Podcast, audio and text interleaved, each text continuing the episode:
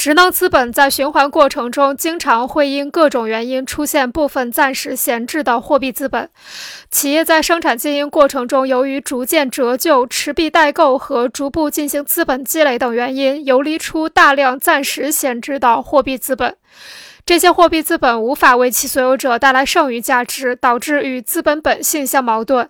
只要建立货币资本市场，运用借贷关系或手段，拥有大量闲置货币资本的企业就会将手中的货币资本贷出去，供急需货币的企业使用。与此同时，一些生产企业由于扩大生产经营的规模、范围和其他临时性需要，急需补充货币资本，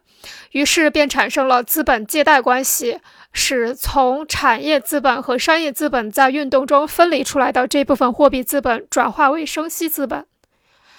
这样那些从职能资本运动中游离出来暂时闲置的货币资本就被其所有者以偿还和付息为条件贷给急需货币资本的人，从而转化为生息资本。